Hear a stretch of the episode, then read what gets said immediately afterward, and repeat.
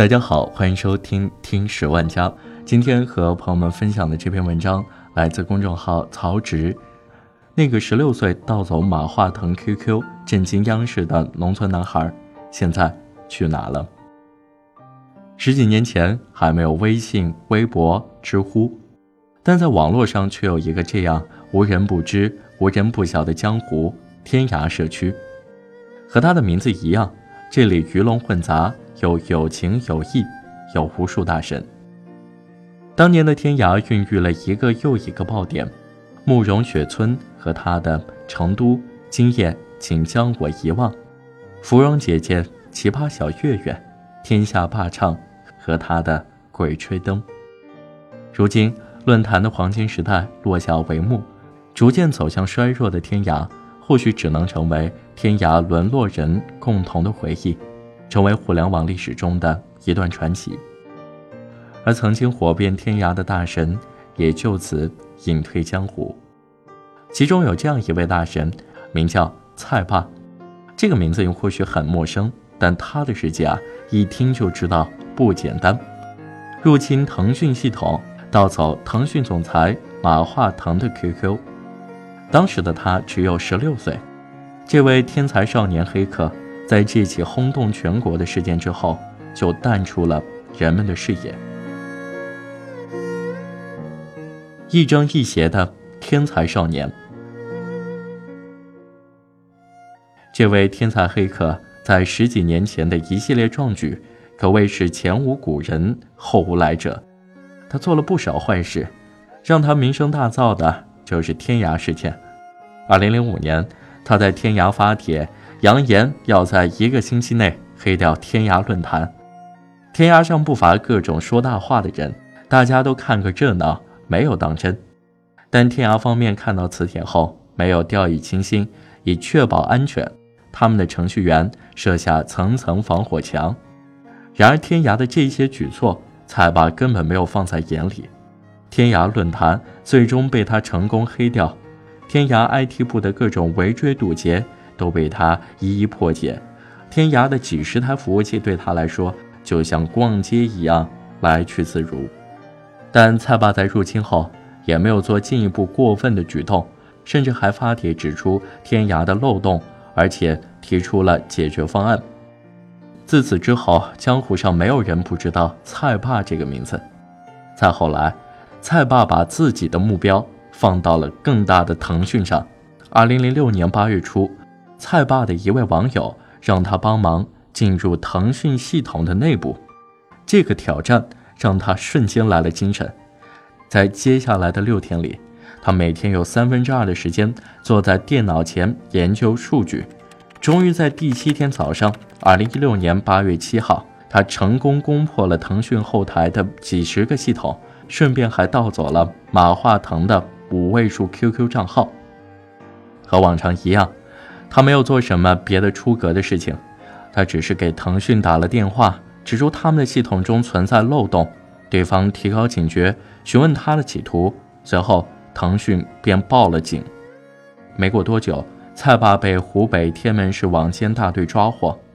但这样行为出格、干过不少坏事的少年，在许多人眼中是一个行侠仗义的网络英雄。就在腾讯事件的三个月前。蔡爸还挽救了一名花季少女的生命。二零零六年五月十二号下午，一名重庆女孩在天涯发帖，似乎是要服用安眠药结束自己的生命。蔡爸利用自己的技术，配合他的 IP 地址，查到了这个女孩的电话号码和家庭住址，并向警方报警。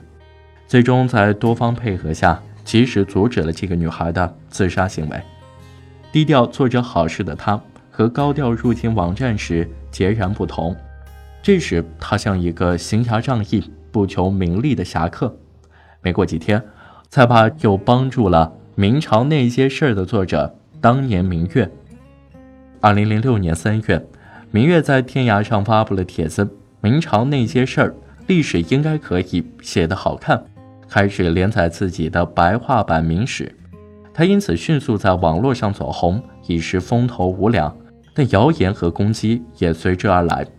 蔡爸仗义相助，成为了当年明月新浪博客的管理员，并借地为自己为当年明月发表了声明。贫穷孤苦的失学少年，黑客对于大多数人来说是一个神秘的存在，高冷、高智商、高科技，怎么也无法和一个初中就毕业的农村孩子联系在一起。辍学回家后，他整天待在自己的房间里上网，几乎不出门。他成为黑客的理由也特别简单：自己最宝贝的游戏装备。被人盗走，这让一直沉迷于网络游戏的他，转而开始研究网络技术。在现实生活中，他是没有朋友、性格孤僻的问题少年；而在网络上，他是叱咤风云的传奇黑客。来吧，他入侵网站，只是为了获得在生活中没有的成就感和存在感，为了获得别人的认可。而这样一个叛逆的黑客少年，在被警方带走调查后，最担心的是家人被街坊邻居看不起。在腾讯事件之后，蔡爸逐渐意识到了自己曾经的所作所为毫无意义，一贯高调的他逐渐淡出了江湖，留下的只有传说。十八岁时，他回到广州独自创业，有了自己的公司。他的妈妈在采访中表示。虽然公司只有他一个人，但月收入不菲。在同龄人还在花家里钱的年纪，蔡爸就已经靠自己的双手打拼，在老家给父母盖了两层小楼，还给自己买了车。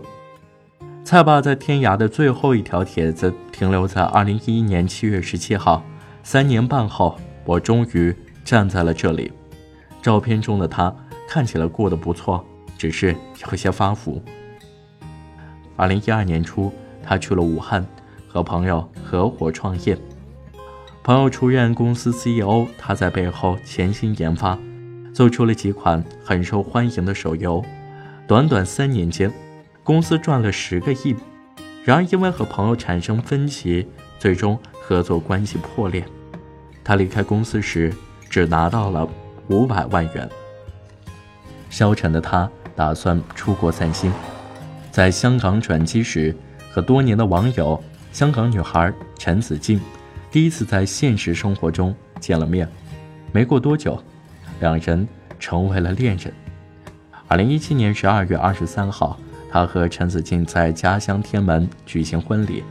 线上请柬是他亲自制作的一个小程序，上面写着“越过长城走向世界”，仅以此纪念中国互联网的诞生和你我的相识。一晃十二年，曾经的那个黑客少年长大了，但属于他的传奇故事还未完待续。